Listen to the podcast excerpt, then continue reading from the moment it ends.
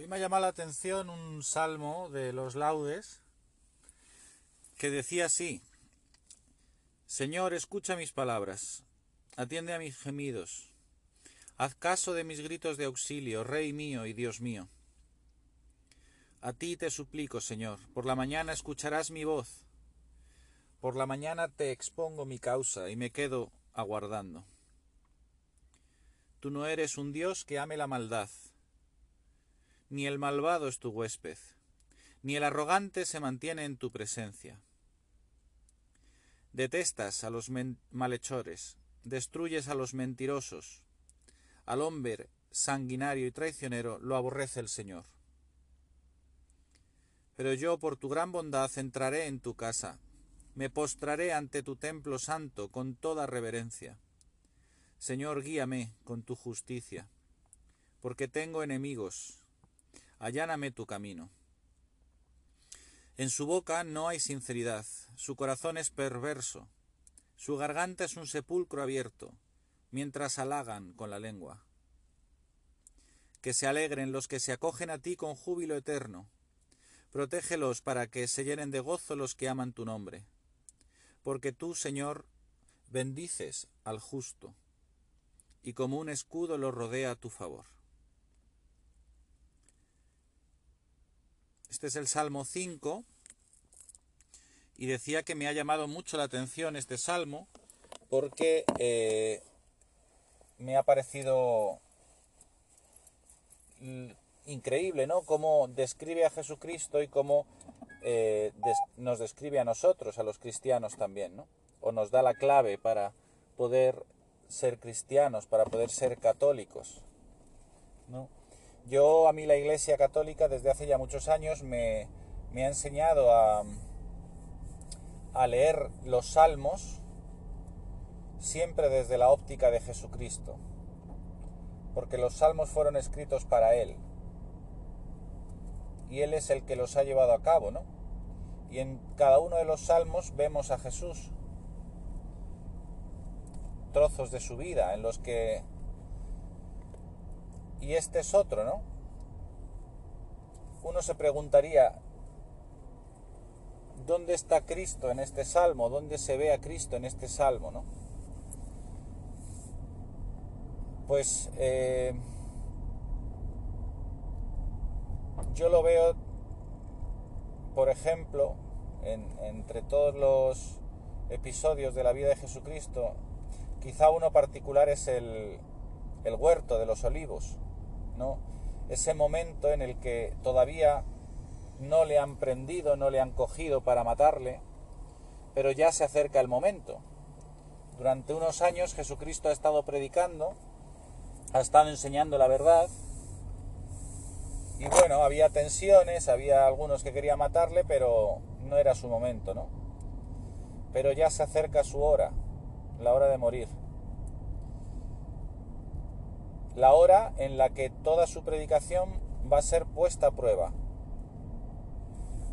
Porque la predicación de los cristianos, de todo predicador y de todo cristiano, ya no solo predicador en cuanto a un sacerdote o un catequista o cualquier otro tipo de laico que realice el ministerio de la predicación, sino también la predicación de nuestra vida, de cualquier cristiano, de cualquier católico, debe ser puesta a prueba, porque si no, no vale nada.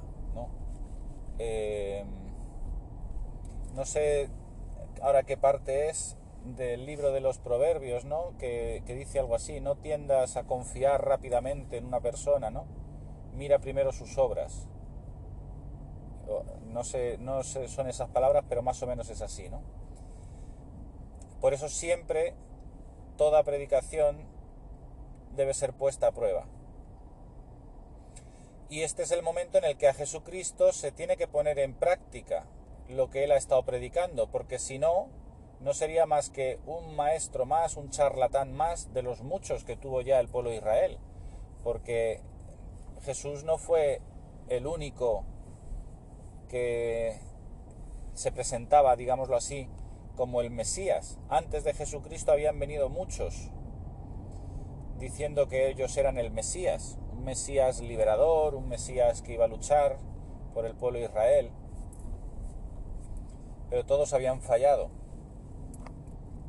Habían acabado en revueltas, habían acabado cada uno en su sitio, ¿no? Sin embargo, Jesucristo se presenta hablando del amor de Dios, hablando de que Dios perdona al pueblo, de que Dios levanta al enfermo, que devuelve la vista al ciego. Pero todo eso no tendría sentido si no se pusiera a prueba luego su predicación. Por eso el Padre pone a prueba la predicación de Jesucristo. Ya estaba esto establecido desde el principio de los tiempos, ¿no? Pero em, se materializa en ese momento, ¿no? En el que llega el momento de la hora, el momento de morir. Y Jesucristo, en su humanidad, que era hombre como tú y como yo, era Dios, plenamente, sí, pero era hombre como tú y como yo y sentía lo mismo que sentíamos nosotros, no tenía eh, capacidades humanas distintas a las nuestras por el hecho de ser Dios. Es verdad que por ser Dios tenía eh, la, naturaleza divina y el poder divino, pero en su naturaleza humana era igual que nosotros. Sentía miedo como nosotros, necesidades como nosotros, todo como nosotros, ¿no? Y cuando nosotros tenemos miedo, de forma automática, no porque seamos pecadores, sino porque es la forma automática, está así establecido para proteger nuestra propia vida, queremos huir, ¿no? El miedo siempre nos lleva a querer huir, a querer escapar de, eso que nos puede, que nos pone en peligro de alguna forma. Y Jesucristo también era humano. Y en el huerto de los olivos hay un momento en el que él se arrodilla, sufriendo. Dice Santa Catalina, no, Santa Ana Catalina de Emmerich, dice que en ese momento le vino el peso de todos los pecados, de toda la humanidad. Y, que el demonio se le presentó y le dijo, tú no puedes con esto, no puedes, así no, es superior a tus fuerzas. Que no es sino un eco de las tentaciones del demonio eh, antes de que Jesús empiece a predicar, ¿no? déjame a mí. Podríamos resumir las, las tentaciones en hazme caso a mí. Déjate de, si eres hijo de Dios, hazme caso a mí, que yo sé lo que, lo que te conviene, ¿no? Por eso déjate de un falso mesianismo del amor y tírate directamente y haz un milagro que todo el mundo no tenga ninguna duda y pueda creer en ti de forma casi obligatoria. O cosas así, ¿no? O, bueno. Entonces, em, lo que hace el demonio es presentarse ante Jesucristo y susurrarle al oído. No, este no es el camino. La cruz, que te maten, no es el camino. El camino es el que yo te diga. Pero Jesucristo, que tiene este espíritu humilde, le dice a su padre, Padre, si es tu voluntad que pase de mí este cáliz, pero no se haga mi voluntad sino la tuya. No, no le dice si es tu voluntad, le dice, Padre, que pase de mí este cáliz, pero no se haga mi voluntad sino la tuya no se haga mi voluntad, sino la tuya. Le dice Jesucristo, ¿no? Y ahí vuelve a vencer al demonio, ¿no? Este salmo habla justamente de esto. Habla del malvado y del arrogante. Y a veces cuando leemos los salmos y hablamos de malvados, hombres traicioneros y tal, pues pensamos en la gente que nos rodea y que conocemos y que, y que dices, claro, pues a este no, Dios a este le detesta o cosas así, ¿no?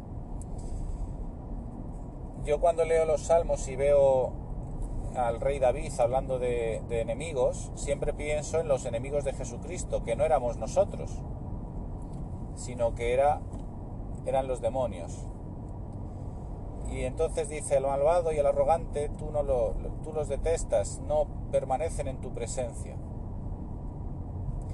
Y hay una cosa que dice el Salmo que a mí me llamaba mucho la atención esta mañana cuando rezaba laudes, que dice, eh, bueno, no me acuerdo muy bien, ¿no? Pero ahora mismo. Pero decía algo así como, en su boca no hay sinceridad. Y es verdad que en la boca del demonio no hay nunca sinceridad. El demonio se presenta como si fuéramos nosotros mismos, a nuestra conciencia. Y muchas veces nos encontramos a nosotros mismos hablándonos a nosotros mismos. No, pero ¿cómo puedo permitir esto? No, hombre, esto no puede ser así. Tengo que hacer algo. Y pensamos que somos nosotros mismos y es el demonio el que está hablando en ese momento. Lo que pasa que, claro, si se presentara como un interlocutor, pues le descubriríamos. Entonces se presenta como si fuéramos nosotros mismos y no hay sinceridad. Fíjate que a mí me llama mucho la atención esto porque no dice eh, no hay verdad, ¿no? Sino no hay sinceridad. Esto es una opinión muy personal mía, pero para mí no es lo mismo la verdad y la sinceridad, porque el demonio puede decir la verdad en algún momento y puede decir esto te hace sufrir, y es verdad, te está haciendo sufrir, pero no hay sinceridad. Es decir, el demonio no es sincero. Lo contrario de la sinceridad es la falsedad. Es decir, el demonio cuando dice la verdad, incluso cuando dice la verdad, nos está mintiendo. Porque no es sincero, no lo dice con sinceridad. Lo dice para destruirnos. ¿no? Luego decía también, entonces cuando el demonio, perdón, eh, le dice a Jesucristo, tú no puedes con esto, esto es superior a tus fuerzas, le está diciendo una verdad, porque es superior a, la fuerza humana de Jesucristo. Pero no hay sinceridad, porque no le dice, si, hubiera sinceridad le habría dicho, pero con, con el Padre, con la fuerza del Padre lo vas a poder todo. Pero eso no se lo dice, eso se lo oculta. ¿no? Luego dice, su corazón es perverso todos sabemos que, el, demonio es perverso, ¿no? Pero, pero ¿qué es la perversión, no? ¿Qué es estar pervertido? Pues pervertido quiere decir que estás vertido hacia algo, ¿no? Y ese algo no es Dios, no, pero eso es, esa es la perversión, ¿no? Y el corazón del demonio es perverso porque está vertido hacia sí mismo, hacia su propia justicia, hacia su propio razonamiento, hacia su propio crédito. Y cuando nos, habla a nosotros, como si fuéramos nosotros mismos, una forma de darnos cuenta de que no es eh, Dios quien nos está hablando o nos está guiando, sino que es el demonio el que nos está aconsejando, aunque parezca que somos nosotros mismos, es darnos cuenta de esta perversión. Es decir, me estoy buscando a mí mismo. Decían los padres de la iglesia, los padres del desierto, perdón, decían, detrás de todo deseo de justicia está el diablo. Y es verdad, porque el deseo nuestro de que se haga justicia, esto no puede ser, ¿por qué lo tengo que soportar? Esto no es así. Yo tengo la razón, y sé que esto no es así, no lo puedo permitir, porque si lo permito encima estoy causando un mal. Porque es como cuando alguien me roba, ¿cómo no le voy a denunciar? Le tengo que denunciar, si no va a seguir robando. Pues igual, ¿no? ¿Cómo no voy a recordarle a mi mujer que se ha equivocado y que me ha hecho daño? Si no lo va a volver a hacer. Así que aprenda. O a mi hijo. ¿Cómo permitirle que abuse de su derecho de hijo? y me quite el mío de padre, o al revés, ¿no? O el sufrimiento que tengamos cada uno. No, esto no lo puedo permitir, esta injusticia no la puedo permitir, porque si la permito, estoy siendo cómplice de ella. Y dicen los padres del desierto que detrás de ese deseo de justicia está el demonio. ¿Por qué? Porque no está Jesucristo, desde luego, porque Jesucristo en la justicia de Jesucristo en la cruz, en el, él podría haber dicho, no, esto no es justo, si yo soy inocente, yo no he hecho nada, solo he venido aquí a decir que Dios me quiere, que Dios os quiere a todos, que Dios os ama, que Dios os perdona, ¿por qué me matáis? No me matéis, no es justo. Manda, Señor, ángeles del cielo que me que eviten, ¿no? Como le decía eh, cuando em, no sé si era Pedro, ¿no? Que saca la vaina y corta la oreja del sumo del criado, del sumo sacerdote. Dice Jesucristo, pero basta, Pedro. ¿Acaso no puedo yo pedir a mi Padre que envíe a sus ángeles? Y al instante mi Padre me enviaría doce legiones de ángeles, doce mil ángeles, para protegerme. Podía haberlo hecho, pero la justicia de Jesucristo era otra. La justicia de Jesucristo no era buscar su propio interés, su propia satisfacción, su propia comodidad. La justicia de Jesucristo era hacer la voluntad de su Padre. ¿Y cuál era la voluntad de su Padre? Pues lo decía San Juan en el Evangelio. Esta es la voluntad de mi Padre, que todo el mundo se salve. Que todo el mundo se salve. Y Jesucristo sabe que la única forma de salvar es cambiarse, es dejarse matar por el pecado de los demás. Porque es la única forma de estrellar el mal y acabar con él para siempre. Y sacar de ahí la vida, la vida eterna. Esta es la verdadera justicia. Esta es la, al menos es la, justicia de Jesucristo. Y si es la justicia de Jesucristo, debería ser la justicia de todo cristiano. Y si tú hoy o yo estamos queriendo que se nos haga justicia de otra forma, es decir, que se nos dé la razón, que se reconozca que nosotros sabemos cómo se tienen que hacer las cosas y no eh, la otra persona, la que sea. Pues si estamos así, no estamos en la justicia de Jesucristo, estamos en la nuestra. Y Gabriel Amor, el mayor, el más famoso exorcista de todos los tiempos hasta ahora, decía, si no estamos con Cristo, estamos con el demonio, que es lo mismo que decían los padres del desierto. Detrás de todo deseo de justicia está el demonio. Si no estamos con la justicia de Cristo, irremediablemente estamos con la justicia del demonio. Estamos sirviéndole a Él, a sus intereses. Él fue el primero que dijo, no serviré, no, esto que quiere hacer Dios yo no lo entiendo. No me, no me agacharé. No lo acataré. Y se reveló. Por eso si hoy tienes algo que es injusto en tu vida, estás viviendo una injusticia, algo que tú crees que la solución es otra, pues ponte bajo la cruz de Cristo. Deja que sea la cruz de Cristo quien juzgue si eso es justo o no. Porque lo justo para el cristiano es dar la vida, dejarse matar por los pecados del otro, por los defectos del otro, porque sabe que dejándose matar está perdonando al otro, le está salvando al otro, se está uniendo a Jesucristo, como decía San Pablo, completo en mi carne lo que le falta a la, pasión de Cristo. Y no es que a la pasión de Cristo le falte nada, que ya de por sí es perfecta, ¿no? A la pasión de Cristo lo único que le, falta es que se haga carne en los cristianos. Es decir, que se lleve a plenitud en la vida de un cristiano, que quiere vivir como vivió Cristo, crucificado para los demás, dando la vida por los demás. Por eso si hoy ves que descubres que tienes este corazón pervertido, pues vuélvelo a Dios, viértelo a Dios, conviértelo. Es decir, dale media vuelta. Y en vez de derramarlo donde no debes, conviértete, viértete hacia Dios, hacia su voluntad, hacia su deseo. Y en la cruz, si no sabes cuál es el deseo de, de Dios, mira la cruz. Ese es el deseo de Dios. Que tú hoy te parezcas a Cristo. Que yo hoy me parezca a Cristo. Y seguía el salmo diciendo otra cosa.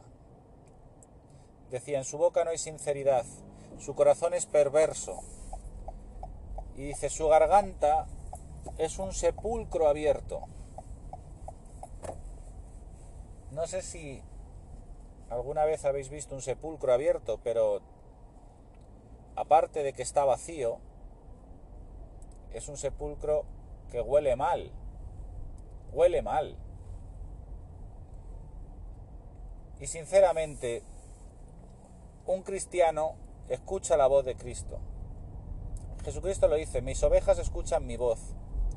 La voz de otro no la escucharán. Si tú no eres capaz de escuchar la voz de Cristo, entonces es que no eres su oveja. Pero si eres su oveja, escucharás su voz. Y la voz de otro, que no sea Cristo, te rechinará. Y entonces te olerá mal.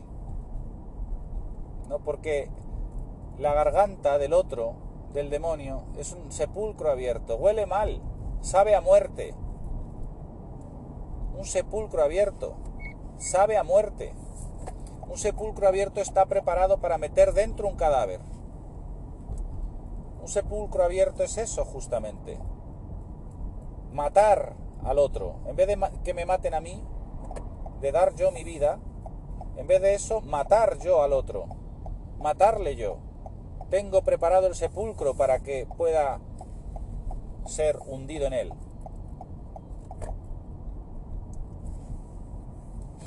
La garganta del demonio no huele a amor, huele a odio, huele a rencor, huele a justicia, a, a ser vengativos, huele a venganza,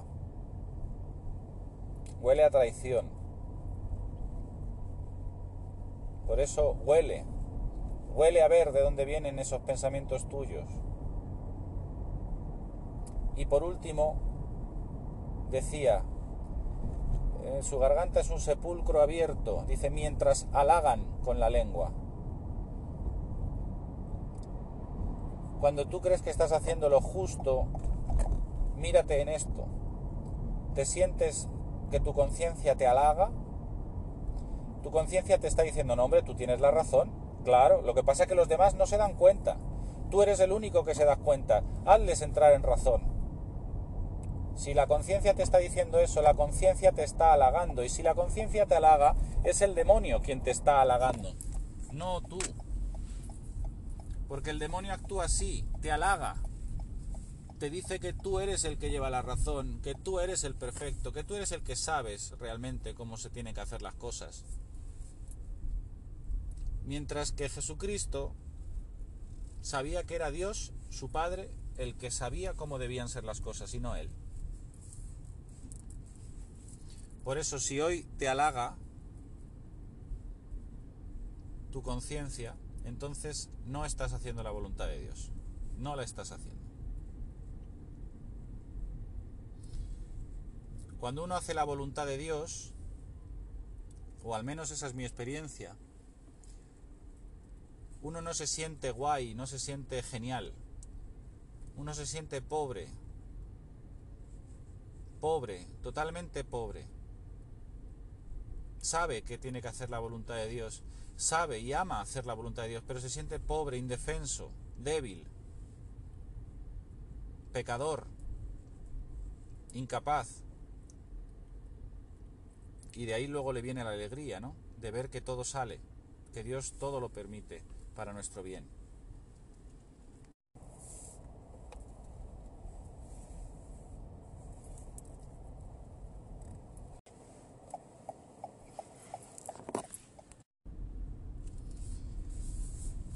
Entonces el salmo empezaba diciendo, Señor, haz caso de mis gritos. Es Jesucristo mismo gritando, Señor, escucha mi clamor, escucha mi clamor. Porque sufrir no es, mm, no es pecado. A veces tenemos la, la tontería de que si fuéramos si de verdad fuéramos cristianos no deberíamos sufrir porque estamos por encima de todo. No. un cristiano es igual que Cristo. Cristo era Dios y era hombre y era un hombre como nosotros, tal cual. Y un cristiano es un hijo de Dios, sí, pero somos hombres. hombres normales y corrientes y tenemos miedo y tenemos sufrimiento y lloramos como llora todo el mundo. Y clamamos al Señor diciéndole, Señor, escucha, escucha mi clamor, escucha mi llanto, mis gritos de auxilio, escucha. Le pedimos justicia a Dios. Eso es lo que nos diferencia de, a un cristiano de una persona que no es cristiana. El que no es cristiano pide justicia a sí mismo, a su propia razón. Y en el fondo, con esto que decíamos antes del padre Gabriel Amor, que decía que el que no está con Jesucristo está con, Satanás, cuando nos pedimos justicia a nosotros mismos, le estamos pidiendo justicia al demonio. Y el demonio está siempre atento a nuestra voz. Eh, para el momento en el que clamemos un poquito a Él, Él se presenta, camufladamente, claro, pero se presenta para interpretarnos toda la vida. Sin embargo, la diferencia entre un cristiano y un no cristiano es que el cristiano pide justicia, pero se la pide a Dios. Señor, hazme justicia. Hazme justicia. ¿Y qué justicia? Sálvame. Sálvame a mí, salva a mi enemigo. Sálvanos. Redímenos. Conviértenos. Conviérteme a ti, Señor. Como decía San, San Agustín. Conviérteme a ti para que yo me pueda convertir a ti. Dame, Señor, lo que me pides y pídeme lo que quieras. Eso es un cristiano. Dice el final del Salmo, y con esto acabo, dice algo así como, porque tú escuchas las súplicas de quienes se acogen a ti.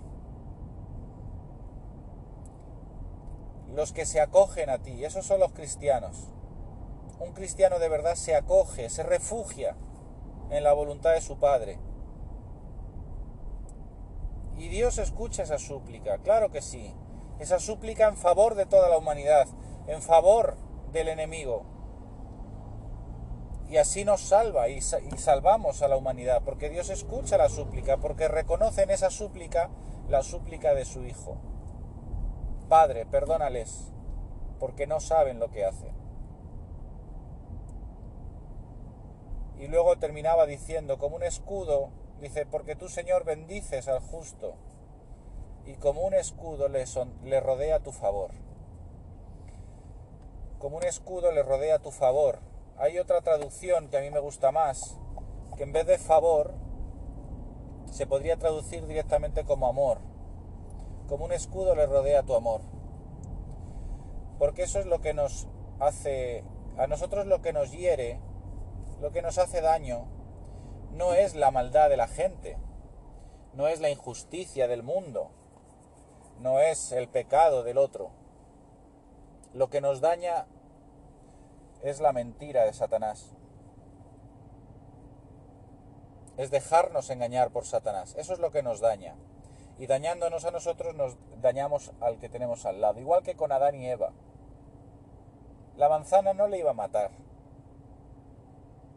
Era un precepto que Dios puso para que Adán supiera que Él era Dios y para que Adán pudiera poner a prueba su fe en Dios, su amor por Dios. Pero el demonio revistió aquello de mentira y por la mentira dañó en lo más profundo de sí mismo a Adán y dañó a Eva y rompió su relación entre los dos. Ya no era una relación de iguales, sino una relación de sometimiento. Y eso se transmitió y se sigue transmitiendo cada vez que nos dejamos engañar por el demonio. Cada vez que queremos hacer nuestra propia justicia y no la de Dios. Cada vez que decimos no, no serviré a esto. Lo haré después, cuando ya arregle lo mío. O sí, sí, muy bien ser cristiano, muy bien estar en misa, pero cuando yo salgo de misa, aquí se hace lo que yo diga, lo que yo piense lo que yo razone, lo que yo opine.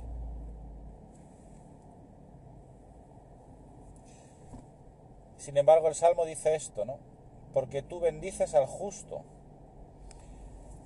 Hemos pervertido esta palabra, justo, y la hemos convertido en santo, en el sentido de mm, bueno, buenísimo, no sé cómo, cómo expresarlo, persona que cumple moralmente los preceptos, o persona que... Y a mí me gusta la traducción justo, porque justo, una persona justo, una persona justa, perdón, no es porque sea muy buena o, o, lo que sea. Una persona justa es la que se ajusta. Tú quieres ser justo, ajustate a la voluntad de Dios. Ajustate a la voluntad de Dios y serás justo. Y serás justo. Jesucristo se ajustó a la voluntad de Dios tanto que para no desajustarse se ató a la voluntad de Dios, se clavó con clavos a la voluntad de Dios, para que por si acaso no pudiera ni siquiera apartarse un poquito. Jesucristo es el justo, el que se ajustó completamente a la voluntad de Dios. Átame Átame, Padre mío, no sea que por el miedo me resista y no sea válido tu sacrificio, y los dos seamos rechazados, decía el Targum Nefili de los hebreos sobre el sacrificio de Isaac, que era figura del sacrificio de Cristo. Átame, átame, Padre mío, no sea que por el miedo me resista y no sea válido tu sacrificio y los dos seamos rechazados. A mí me encantaría poder que el Señor me conceda esto, ¿no? Y que te lo conceda a ti, al que estás escuchando. El poder clamar cada vez que nos pase algo, cada vez que vivamos una situación de sufrimiento, una situación de injusticia, que pudiéramos clamar a Dios diciéndole esto. Átame, átame a esta situación, Señor. Átame a tu voluntad, a vivir este acontecimiento. Átame.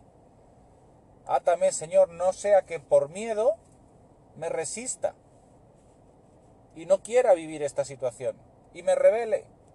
Y entonces no sea válido tu sacrificio y tanto tú como yo seamos rechazados. Porque cuando un cristiano se niega a hacer la voluntad de Dios, provoca un escándalo en el mundo, provoca un escándalo. Y Dios es vilipendiado. Y Dios queda en entredicho porque el mundo está esperando la manifestación gloriosa de los hijos de Dios. Y la manifestación de los hijos de Dios no es a través de milagros, sino a través, que también, pero a través de que se muestre en nuestra carne el sacrificio de Cristo en la cruz. Y cada vez que nos negamos a hacerlo, pues yo soy rechazado, porque tú no eres el que eres cristiano, el que estás en misa todos los días y no sé qué, y Dios es rechazado, el Padre es rechazado. Eh, lo hacemos no creíble, no creíble. Por eso átame, átame, Padre mío, no sea que por el miedo me resista y no sea válido tu sacrificio y los dos seamos rechazados. Y dirá, porque esto lo ha llevado a cabo Jesucristo, esto no lo podemos hacer en nuestras fuerzas, solo lo podemos hacer unidos a Cristo. Por eso ese mismo texto acaba diciendo, mirad y ved la fe sobre la tierra. El padre que sacrifica a su hijo y el hijo querido que le ofrece su cuello. Pues que este deseo de Cristo, esta, esta actitud de Cristo, se pueda dar en nosotros, no por nuestros méritos, no por nuestras fuerzas, no por tener que cumplir, porque ahora hemos descubierto, ah, es que ser cristiano es eso, pues ahora tengo que esforzarme por serlo, sino porque aparezca en nosotros el anhelo de poder llevar a cabo, de poder vestir esta imagen de Cristo. Y si aparece en nosotros el anhelo, aparecerá en nosotros también la fragilidad y el deseo de pedírselo al Señor. Señor, revísteme de esta imagen de Cristo porque si no yo no puedo nada. San Felipe Neri decía algo muy parecido al Targum Nefilin este. Decía, em, no te fíes de mí, Señor, no te fíes de mí que te la juego. que es lo mismo que decir átame, átame, Padre mío, no sea que por miedo me resista y no sea válido tu sacrificio, y los dos seamos rechazados. Pues que hoy podamos orar con esta frase, que se quede grabada en nuestro corazón, átame, átame fuerte, Padre mío, no sea que por el miedo me resista y no sea válido tu sacrificio, y los dos seamos rechazados. Gloria al Padre, al Hijo y al Espíritu Santo, como era en el principio, ahora y siempre, por los siglos de los siglos. Amén.